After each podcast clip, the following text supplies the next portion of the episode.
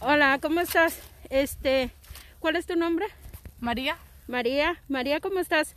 Este, hoy estoy, eh, quiero que me platiques sobre qué ha significado para ti el encierro de salud y cómo ha, ha perjudicado el ir a la escuela. ¿Qué piensas sobre eso? Pues yo pienso que es muy difícil porque como ahorita estamos tomando clases por computadora y como los maestros no van a estar allí con nosotros ayudándolos, eso es muy difícil y como dan como tarea, pero ¿qué pasa si no lo entiendes? Y los maestros no te responden en tus mensajes, solo nomás vas a estar pensando, oh, ¿qué voy a hacer? ¿O cómo me va a ayudar esto? Pero a la misma vez está bueno porque ya no va a haber contagiados. Eso, eso es muy bueno. Este, ¿crees que el hecho de no estar juntos con tus amigos, este, para poder hacer preguntas, eso, eso beneficiaría más para tus estudios? Ah, sí, poquito porque si tengo una compañera y vamos a platicar de, de la tarea y si no le entiendo, ah, ahí estamos platicando o le entendiste o si no, ayúdame a entenderlo.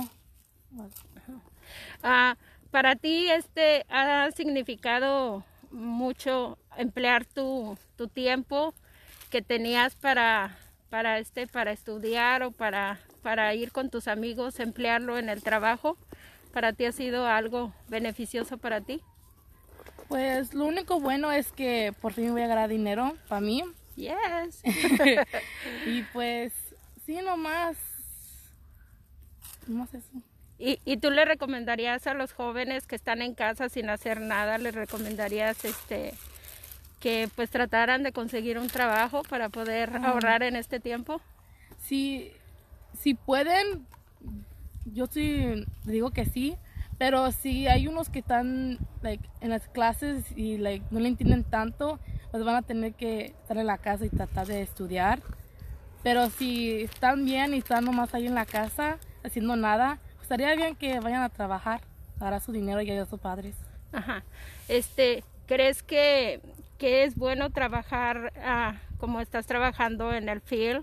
Este, se te hace un poquito más, más este, perjudi como que te perjudica más al estar tra- ah, trabajando en un lugar como una tienda, una oficina o algo así. Pues pienso que ahorita no, porque si trabajas en la tienda, hay muchas personas ahí, nunca sabes si están contagiadas con eso.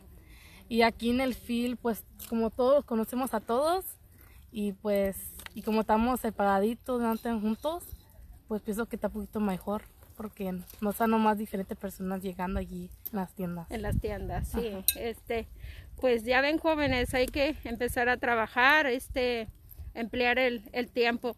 ¿Crees que por eso ha habido mucha depresión en los jóvenes porque no han empleado su tiempo en, en algo beneficioso? Ah, yo pienso porque están como en la casa y no están haciendo nada y por eso like nomás like se sienten tristes o se sienten solos. Se sienten solos.